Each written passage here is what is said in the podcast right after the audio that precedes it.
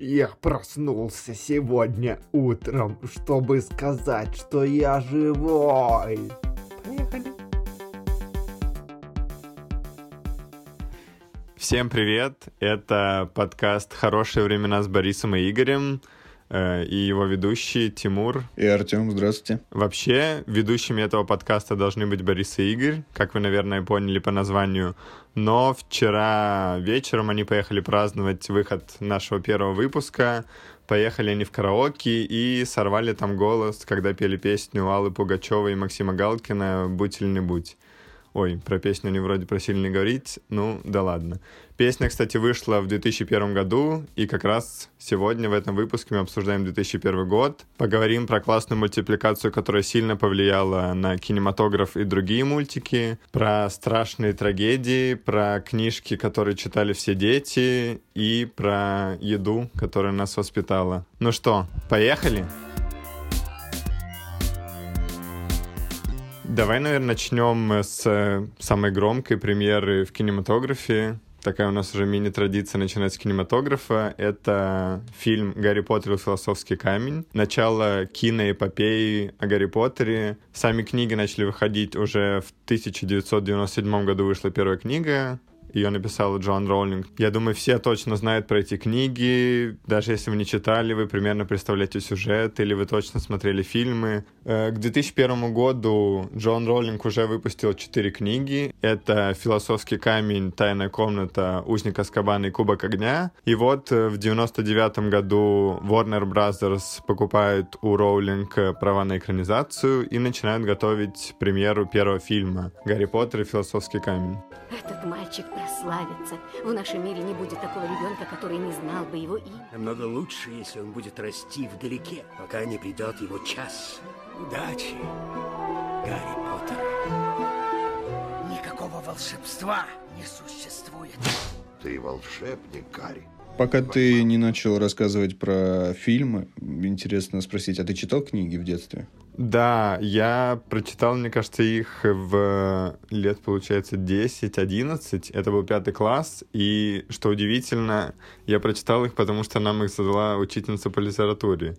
Это такое просто необычное совпадение, что наша учительница решила пройти Гарри Поттера тоже как программную книгу, и поэтому я прочитал их по как бы по программе школьной, что удивительно, потому что для всех, мне кажется, наоборот, это были книги, которые в оппозицию стоят школьной программе, как бы чему-то чаще всего русской литературе, что может быть где-то кажется скучным и непонятным, а Гарри Поттер мне кажется, для поколения 90-х и нулевых, и сейчас, наверное, тоже для кого-то, стал вообще той книгой, после которой дети полюбили читать. Да, потому что это такая завораживающая история и свой мир, и таких, я думаю, франшиз, если так можно сказать, в экранизированных особенно произведениях не так много. Это, и де... это книга и для детей, и для взрослых.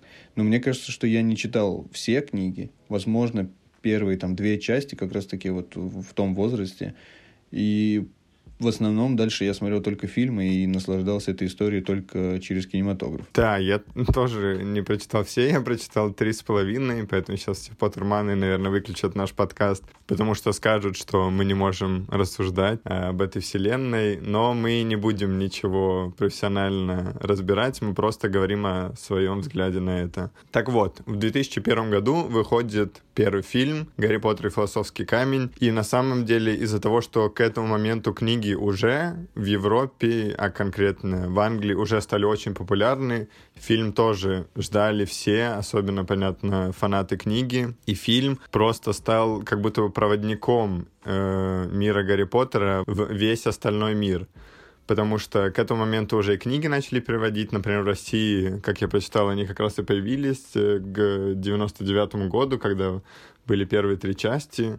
И потом они начинали выходить уже примерно одновременно с Англией. И первый фильм становится громким событием для всех стран, не только для Англии. Его тоже показывают по всем кинотеатрам.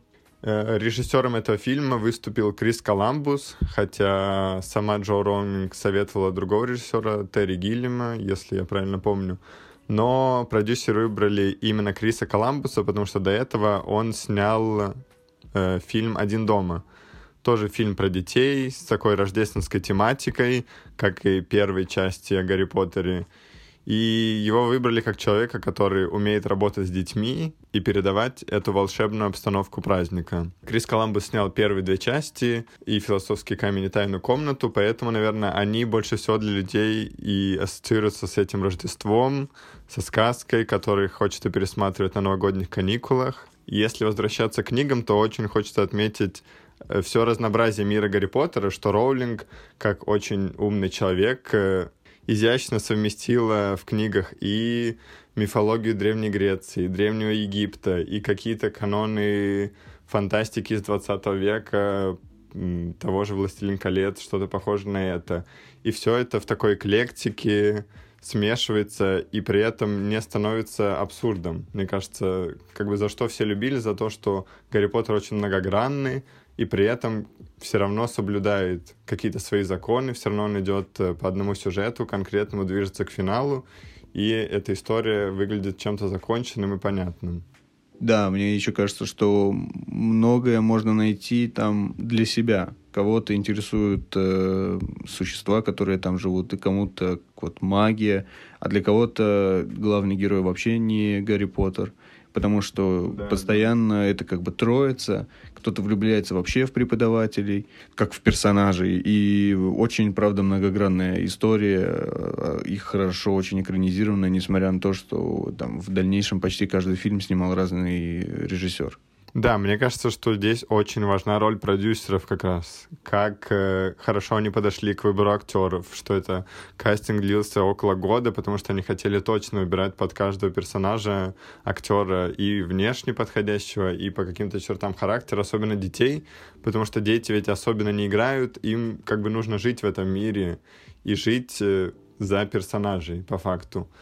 Об этом говорили, например, в фильме «В честь 20-летия» на медиатеке, ой, на HBO, э, который вышел в начале 2022 года, что актеры говорили, что к концу фильмов они чувствовали, как будто уже не понимают, где, где я герой книги, фильма, а где я сам настоящий. Еще одной важной частью фильма стала музыка, потому что музыка никак не связана с книгой, это создавалось отдельно. Если сценарий, персонажи, внешнее воплощение, это все все равно берется из книги, то музыка — это та часть, которую создавали специально для фильма, и она получилась очень знаковой, очень запоминающейся. Э, это главная тема, которая на самом деле принадлежит Саве Букли. Но... В смысле? Да-да-да, когда композитор э, Джон Уильямс э, писал эту музыку,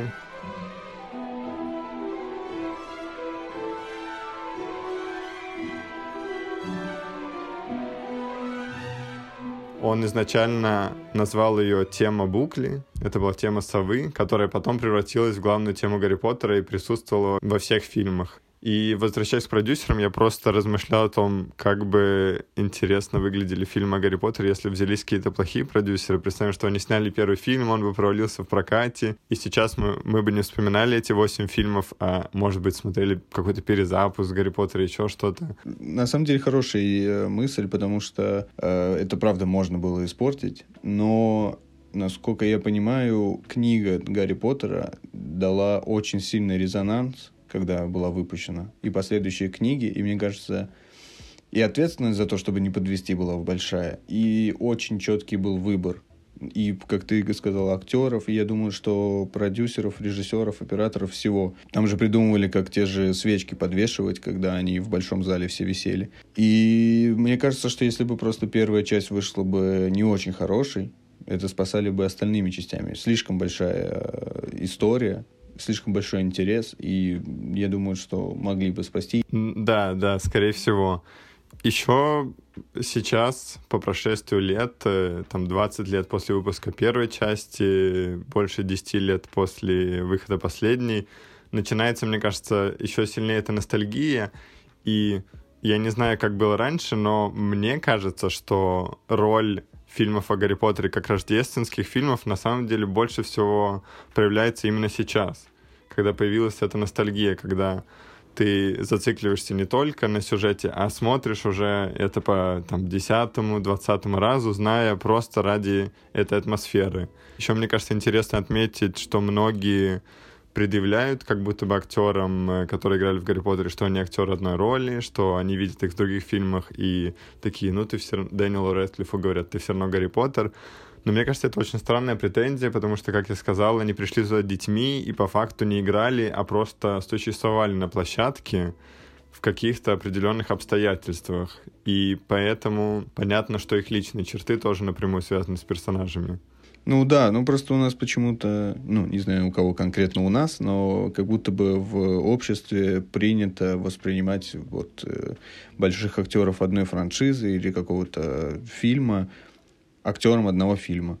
И все. Но сколько есть примеров того, как из этого выбираются, тот же Дэниел Рэдклифф не перестает сниматься в интересных э, проектах. Да. да, порой очень экстравагантных и странных, но хороших проектах и интересных. То есть это стоит посмотреть. И он там совсем не Гарри Поттер. Тот же Роберт Паттисон тоже уже давно не парень из «Сумерек». Да, это правда. Скоро будет вообще новым Бэтменом, но в том плане, что есть хорошие фильмы с ним, и его уже начинают признавать как хорошего актера и без этого. Поэтому мне кажется, неважно, как вы относитесь к актерам или к самой Джон Роулинг, но вселенная Гарри Поттера — это точно удивительный мир, в который хочется вернуться, который радостно, что он существует вокруг нас.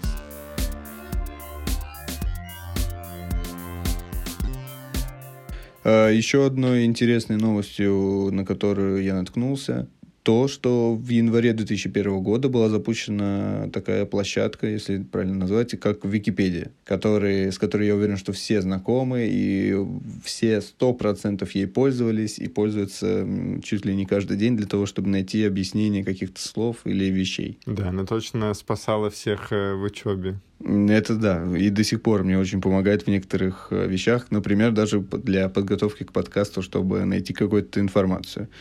Э, она сейчас является самым крупным и справочником в интернете, уже признанным. Там просто миллионы, мне кажется, миллиарды страниц э, и объяснений. И главная ее фишка состоит в том, что любой человек может завести там страницу про что-то и написать туда материал. Многих это смущает, потому что непонятно, насколько тогда он правдив, но факт в том, что это как-то проверяется через энциклопедии, через людей, которые это понимают, и каждый может поправить какую-то информацию.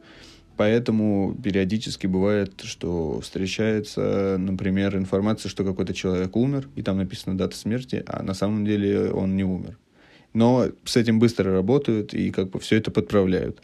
Вот интересно было, насколько часто вообще ты сам заходишь в Википедию? Просто мне кажется, что я правда, как будто это прям чуть ли не повседневный сайт, на который я захожу. Да, мне кажется, с самого детства, как где-то в школе, наверное, в пятом, шестом классе, когда ты начинал готовить уже какие-то большие презентации по истории, я не знаю, по другому предмету, то Википедия супер спасительным кругом всегда была потому что, казалось, ты заходишь, и из-за того, что ты школьник, у тебя нет еще какого-то хорошего подхода или критического мышления, ты просто копируешь нужные предложения, вставляешь свою презентацию, убираешь э, цифры в скобочках, которые выдают тебя, и ты такой, все, теперь все идеально, теперь у меня крутая презентация. Поэтому я тоже, наверное, сталкиваюсь с ней все время. Тем более, когда ты что-то ищешь в интернете, одна из первых всегда выпадает ссылка на Википедию. Да, вот я поэтому и говорю, да, что я часто захожу на нее, хотя некоторые вещи, конечно, лучше смотреть на других источниках, более углубленных, потому что там все-таки не так на некоторые темы много информации. В основном она как бы общая, но много где не углубленная. И на самом деле изначально Википедия начиналась как э, дополнительный проект, была такая вещь, как Нупедия. Это тоже вот бесплатный англоязычный энциклопедический онлайн-проект, но он был англоязычным и только англоязычным. Uh-huh. И в дальнейшем э, сделали вот Википедию как дополнительный проект, и Википедия начала немного разрастаться, потому что туда начали добавлять э, информацию на разных языках, и в итоге, как мы сейчас можем посмотреть, Википедия разрослась, ну, там очень много языков. Но это уже мировая энциклопедия. Да, это вот да. просто мировая энциклопедия, в которую может зайти человек, э, говорящий на совершенно разных языках, и найти нужную себе информацию. Мне кажется, это еще очень удивительный мир, как раз про то, как существует Википедия, что есть обычные пользователи, которые ищут э, там что-то или создают свои простые статьи. А есть, на самом деле, вот это гигантское сообщество редакторов, администраторов, которые смотрят эти статьи, которые вносят какие-то правки. Мне кажется, это очень интересные люди с какой-то своей отдельной жизнью, мне кажется, и отношением к Википедии. Поэтому, мне кажется, было бы забавно представить себе, например, конвенцию фанатов Википедии, как есть Комик-кон, где собираются фанаты комиксов, также конвенция фанатов Википедии, где люди наряжаются в статьи свои любимые на любимых языках и приходят э, веселиться, обсуждать. Да, мне тоже так кажется на самом деле. Наверное, последний такой интересный факт. Обычно спустя много лет когда что-то сильно разрастается, все начинают вспоминать, с чего это все начиналось. И вот в декабре 2021 года на аукционе Кристис в Нью-Йорке за 750 тысяч долларов была продана первая запись в Википедии в виде NFT. Она называла, ну, фраза звучала «Hello World», и она была написана, соответственно, одним из создателей вообще, в принципе, Википедии.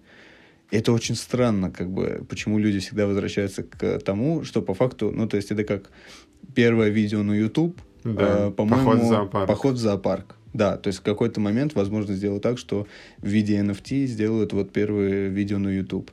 Еще про Википедию удивительно тоже к тому, как она сложно устроена. У меня в ВУЗе на одном из предметов было такое задание создать свою страницу Википедии, и во время создания узнал, что, оказывается, фотографию, которая находится на каждой странице, можно добавлять только если ты владеешь авторским правом на эту фотографию. Из-за этого очень часто, например, встречаются страницы популярных актеров с самыми как будто бы неудачными фотографиями, и ты заходишь и не понимаешь, вроде у актера столько фотосессий, но выбрали именно эту.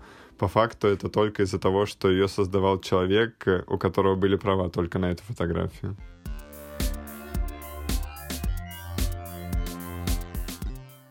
А, кстати, ну, про Шрека когда будем говорить, может? Не-не, давай сейчас про музыку, наверное, поговорим.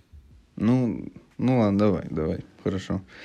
А, если говорить про музыку, я бы выделил хорошую группу Muse. В 2001 году у них вышел альбом Origin of Symmetry. Наверное, надеюсь, я правильно произношу эти слова. Это британская рок-группа, Образовалась она в 1994 году в городе Тинмут. Э, группа состоит из трех участников. Э, солиста Мэтью Беллами, э, бас-гитариста Криса Уолстенхолма и барабанщика Доминика Ховарда. Изначально это была школьная группа. В принципе, вот Доминик и Мэтью начинали еще со школы.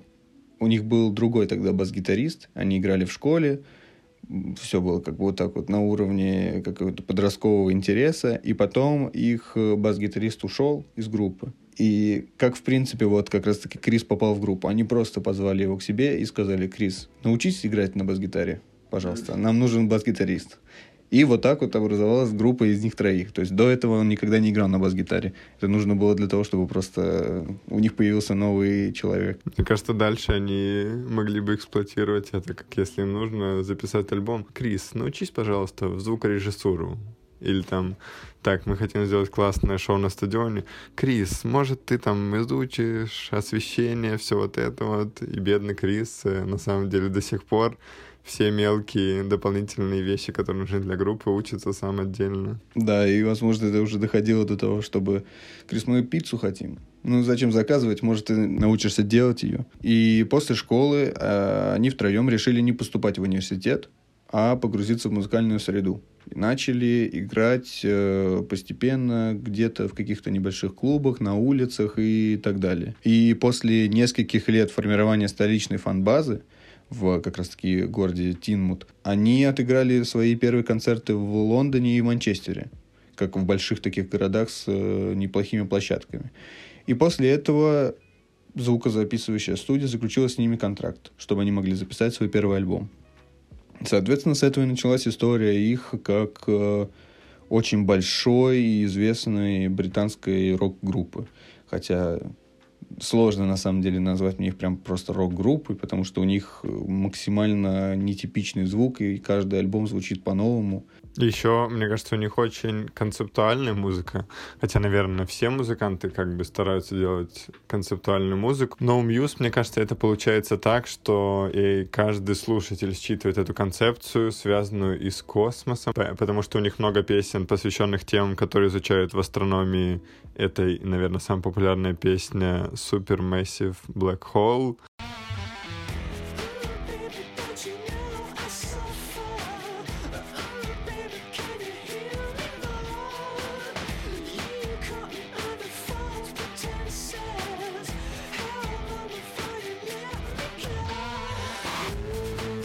И другие песни, которые я не буду перечислять, чтобы не хвастаться своим английским. Они на самом деле много экспериментировали, и в как раз-таки альбоме, который я уже упоминал 2001 года, э, они использовали во время записи совершенно разные инструменты, от гитары, барабанов до церковного органа и мелатрона, для того, чтобы просто сделать звук э, совершенно другим и новым это слышно, в, слушая практически любой альбом, насколько у них разный звук. Где-то как, как будто какая-то электронщина, где-то, приведу пример. Э, и 14 января 22 года вышел сингл «Won't Stand Down».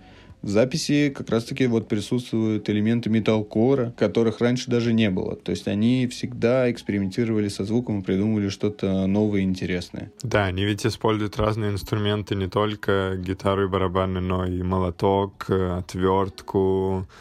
Вроде бы я не уверен на сто процентов, но кажется, в паре песен я слышал гаечный ключ. И это все делает Крис. Они заставляют учиться играть да. его на гаечном ключе. Э, и такой небольшой интересный факт. Отец Мэтью Беллами с листа группы Muse в конце 50-х и начале 60-х играл на ритм-гитаре в группе The Tornadoes. Вам не надо ее знать, это слишком было давно, и вряд ли вы знаете их песни, но никогда просто в СМИ не упоминалось о том, что Мэтью был в семье музыканта. Ну, обычный как бы парень и ничего такого. И в целом-то в группе The Tornadoes мало что интересного. Буквально пару домов снесли, но но про нее есть один интересный факт. Это группа, она написала песню, и она стала первым британским хитом в США. То есть до этого момента в США никогда не было британских хитов в чартах. Но в дальнейшем его отец еще работал с Джорджем Мартином. Это... Да, мы его знаем как музыкального продюсера Битлз.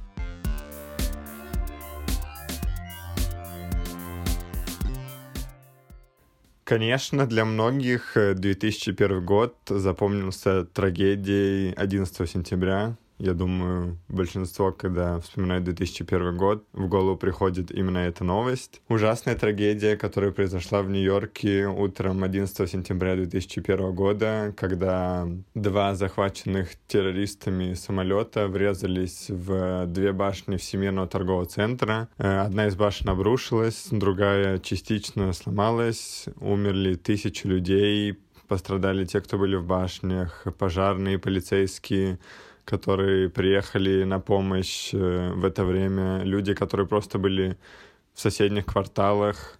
Я думаю, что нам, наверное, не стоит э, рассказывать вам о том, как это было, или говорить э, какие-то ужасающие факты. Скорее всего, будет более уместно рассказать те факты, о которых, возможно, вы не знали. Да, мне кажется, если хочется просто узнать больше, то есть хорошие документальные фильмы. Об этом BBC снимал недавно хороший фильм, можно его найти на YouTube. Также этим утром были захвачены еще два самолета, один из которых врезался в здание Пентагона в Вашингтоне, и другой самолет был направлен в Белый дом, но, но пассажиры отразили, грубо говоря, террористическую атаку, и самолет в итоге упал в Пенсильвании. Во всех четырех самолетах погиб весь экипаж, к сожалению. И эта трагедия, на самом деле, одна из самых крупнейших вообще в человеческой истории, точно в 21 веке, очень сильно повлияла на всю остальную жизнь. Наверное, можно поговорить о том, какие были последствия, потому что мы все-таки обсуждаем взглядом из будущего, грубо говоря.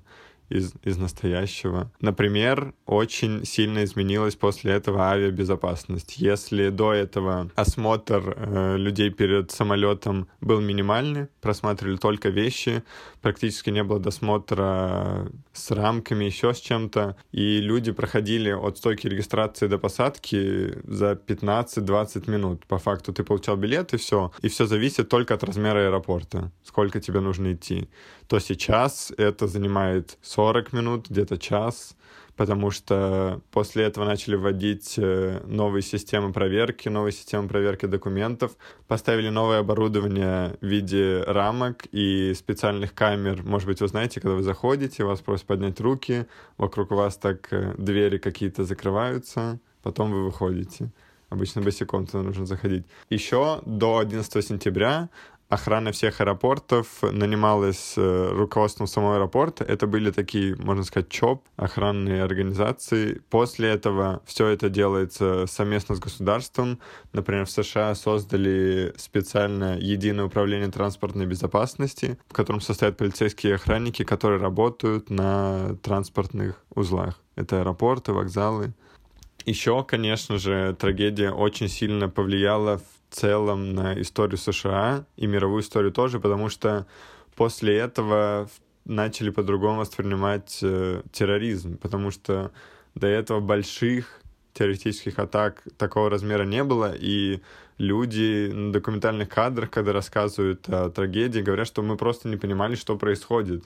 Наверное, поэтому еще у 11 сентября столько теорий заговора, мне кажется, потому что у людей было очень много вопросов, на которые просто не находилось ответов из-за того, что... Из-за того, что, возможно, для обычного народа и обычных людей не было предпосылок под это, то есть не было какого-то военного положения или не говорили, ну, никто не предупреждал о том, что есть какие-то конфликты, которые могут к чему-то привести. И тут просто люди спокойно едут на работу, приезжают в офис и трагедия, которая ну, на весь мир сразу же просто срезонировала. Да, и мне кажется, страшно представить, хотя, конечно, не хочется представлять и не хочется всем об этом если бы это произошло уже в эпоху, в эпоху массового интернета, сколько бы тогда было теорий заговора, сколько бы это связывали, как бы обсуждали. Конечно, это очень большая трагедия, о которой тяжело говорить э, и тяжело вспоминать, тем более людям, которые помнят это более конкретно, чем мы, например, потому что мы были совсем младенцами и как бы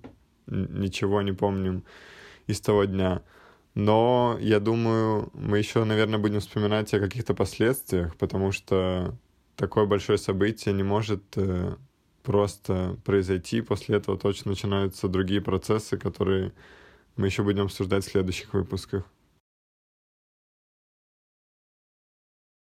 Думаю, что стоит отходить от таких темных новостей и переходить к более светлым, чтобы наши воспоминания о том году, годе, и, в принципе, подкаст вышел не таким грустным, мрачным.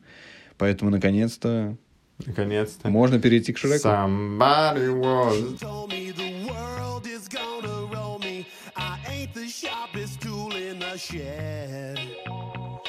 Was looking kind of dumb with her finger and her thumb in the shape of an L on her forehead. Well, the years start coming and they don't stop coming. Итак, Шрек. Наконец-то мы дошли до этого, хотя а, наши овации не так слышно. И, возможно, кто-то даже и не любит Шрека из наших слушателей. Я их пойму. Но Я так, не пойму. Ну, как бы пойму, но, знаете ли, ребята. Итак, Шрек русского восприятия кек. Вот интересно у тебя узнать, насколько ты фанат Шрека, насколько ты любишь этот, эти мультфильмы, потому что у Шрека на самом деле огромная фан-база. Есть, э, если не ошибаюсь, даже фестивали, на которые люди все одеваются в зеленых огров или персонажей каких-то из Шрека и празднуют это все. И вот прям это такая очень большая история и свой тоже какой-то мир. Наверное, я не смогу назвать себя фанатом. Я Ясно. Очень... Заканчиваем подкаст. Я очень люблю первые две части мультика о Шреке и в целом спокойно отношусь к третьей и четвертой. Но мне кажется, даже эта любовь, она пришла позднее, точно детство, точно позднее первых годов жизни, когда выходили первые части, когда я их смотрел. Потому что на самом деле мультфильм не столько для детей, сколько в целом для любой аудитории. И поэтому, наверное, мне как ребенку не сразу нравилась такая мультипликация, немного непонятная, где-то совсем странная, потому что никак не соотносится с мультиками, которые я смотрел до этого. И только уже в подростковом возрасте, когда ты начинаешь замечать какие-то отсылки, какие-то моменты для старшей, скажем так, аудитории, ты проникаешься уже к мультику, и появляется эта любовь. Я, если честно, тоже не скажу, что я прям какой-то дикий фанат. Бесно. Э, Заканчиваем подкаст. Я люблю этот эти мультфильмы, но тоже не скажу, что я прям фанат такой, чтобы сейчас сидеть в зеленом костюме и все ждать, когда мы это обсудим. Это он сказал в зеленом костюме, если что. М, Ребята, нет. А, Но да, это такой мультфильм, который я, знаешь, когда шел, например, на телевизоре таком, в подростковом или в детском возрасте, я с удовольствием смотрел и не переключал.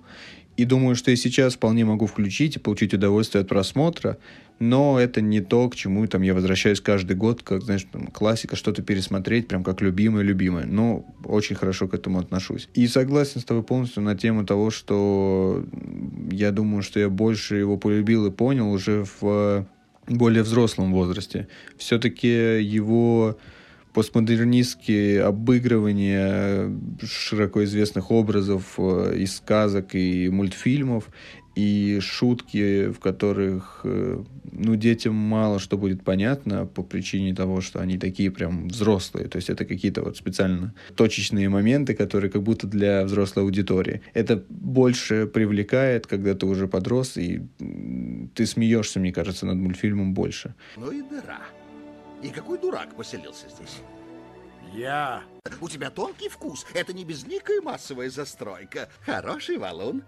Великаны как луковицы. Воняют? Да нет, Доводит до слез. да что ты? Фу, Шрек, ты навонял. Мог бы, между прочим, предупредить. Поверь мне, осел, будь это я, ты бы сдох. Ну и чудище. Не очень-то вежливо. Нормальный ослик. Пальцев на ногах не чувствую. У меня нет пальцев. Хоть бы кто обнял.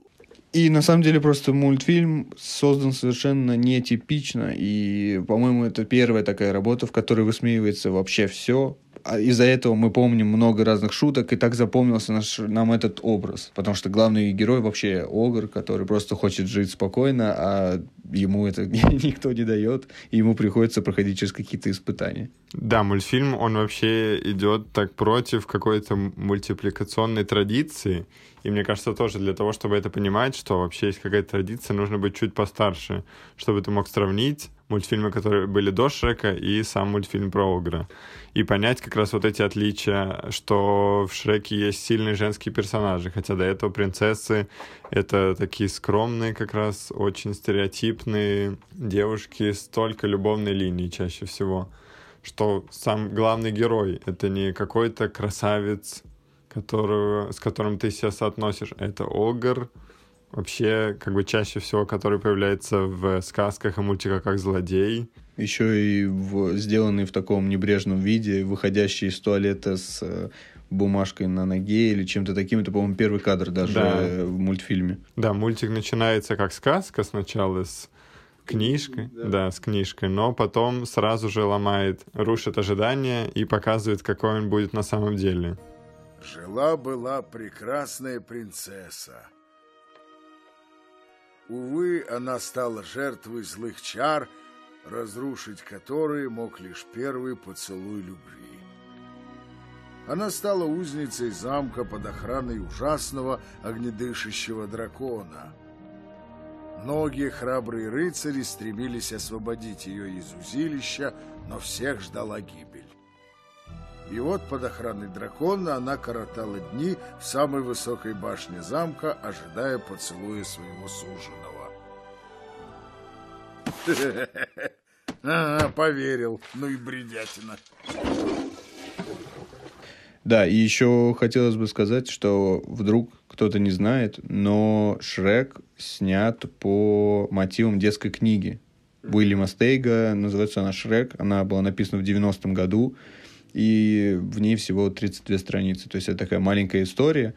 нем, далеко немного как бы взято оттуда, потому что основное, что оттуда взято, это, наверное, идея просто самого Шрека, название, образ и вот что он живет на болоте. Она немножко про другое, но просто интересно. Я, например, не знал, что она написана по книжке. Да, мне кажется, я тоже это узнал вот совсем недавно, ну, как бы после того, как я несколько раз пересмотрел все фильмы, и тут неожиданно вижу в соцсетях, что была книжка, по которой снимали. И, конечно, вот все, что мы с тобой перечисляли, оценили не только мы, и Шрек стал первым полнометражным мультфильмом в истории, который получил премию «Оскар» да. за лучший анимаци... ну, анимационный полнометражный фильм. Да, вы представляете, до 2001 года не было Оскара за полнометражный мультфильм. Не было. Как? Как? Как? Шрек! Ну, Кек! И ты понимаешь, вот настолько он с, э, резонировал, был нетипичным, что, считай, для него придумали категорию, потому что его надо было выделить и сказать, что вау. Ну, я сомневаюсь, что прям для него придумали. А как? Но, ну, кон- именно но, в этот конечно, год решили? Но, конечно, это очень символично, что именно Шрек, который на самом деле даже задал какой-то отдельный вектор для мультфильмов с таким взрослым юмором и с пародийным отчасти подходом. Стал да. первым мультфильмом, который получил Оскар. Ну тогда, извините, историю игрушек тоже надо было награждать. Да, конечно. Поэтому я и говорю. Почему они создали его в 95-м, когда вышла первая история игрушек? В 95-м она вышла? Да.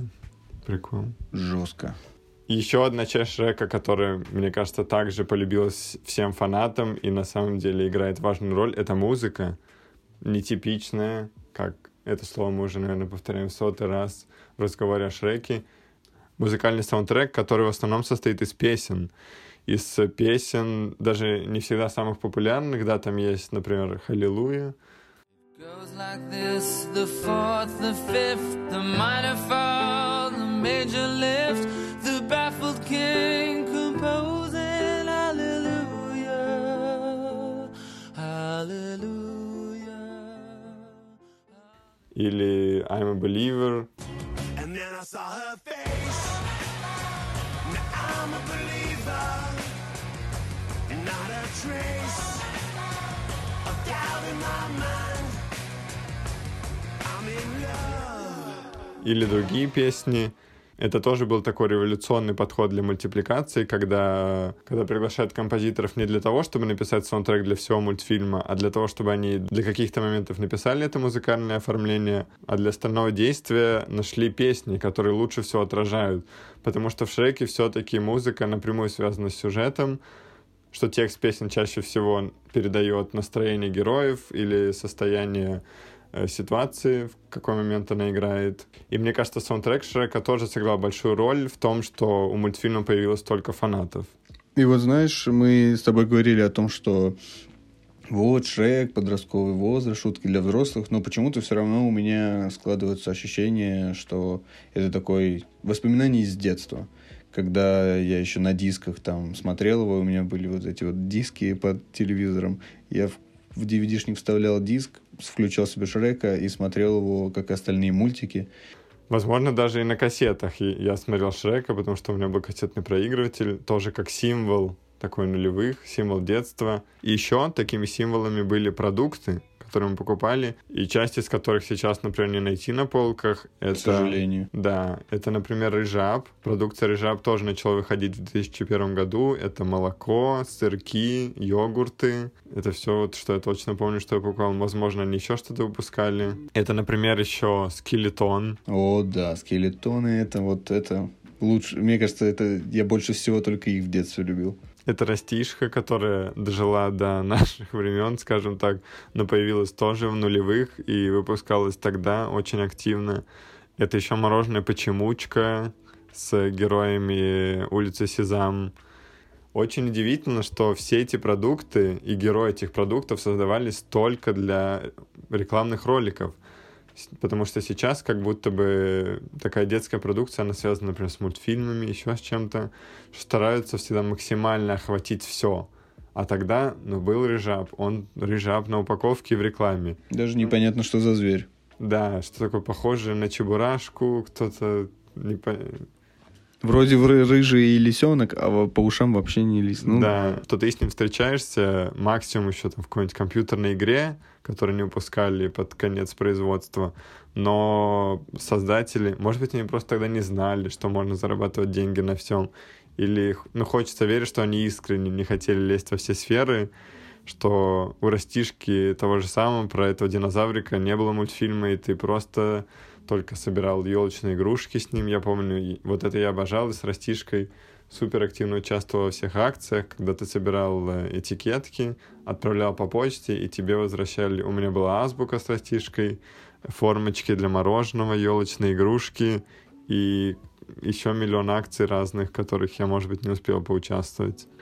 Еще классно, что продукция из детства, она воспринимается как будто для любого возраста что у этого нет э, каких-то смыслов, грубо говоря, что ты в 40 лет не поймешь, что это вкусный сырок. Ты все равно, ты рыжап можешь покупать хоть в 10, если бы он продавался, хоть в 30, потому что он вкусный и вкусный.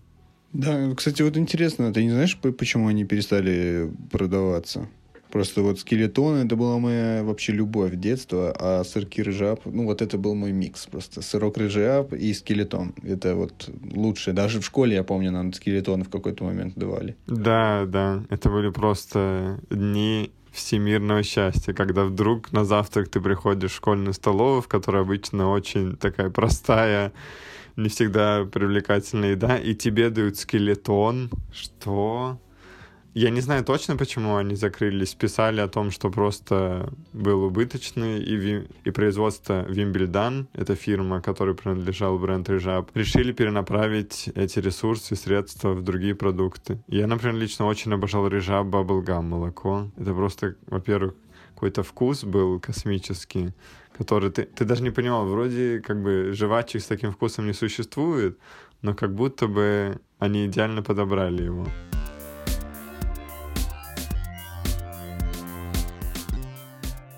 Если вспоминать что-то отстраненное, связанное только с нашей жизнью, это, конечно, очень тяжело, опять же, потому что первые годы жизни ты плохо помнишь, но первый год жизни, мне кажется, у большинства, наверное, связан еще с э, моментом первых слов, когда ты начинаешь говорить, и в целом просто детская речь — это всегда очень умилительно, очень смешно, забавно. Вспоминать что-то. Я вот вспомнил несколько слов, которые я в детстве произносил, и сейчас они, мне кажется, вспоминать смешно, но и не тогда. Все родители, родственники старше смеялись над этим, что, например, маршрутку я называл «наша рутка». Просто я так услышал и запомнил себе. Машина по классике у меня была Бибика, а телефон Алёка. Не сильно парился. Я так смотрю, все было просто. Я просто такой, так, э, телефон это вот сложно, вот что-нибудь рядом с телефоном. Вот, э, а вот когда берете телефон, вот вы что говорите? Так, ну мы говорим алло. Ага, алло, так, так. Так, какой-нибудь суффикс бы сюда. Угу, алёка, все, отлично, отлично. Так выстраивал в своей голове эти слова.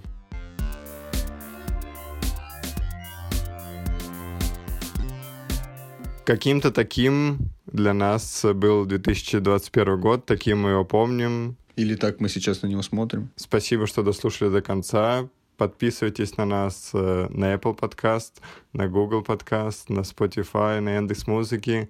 Подписывайтесь на наш инстаграм boris.n.igor.подкаст или просто ищите подкаст «Хорошие времена» с Борисом и Игорем в инстаграме. Оставляйте ваши оценки, ваши отзывы, нам очень интересно их прочитать. Можете писать нам в директ э, ваши отзывы.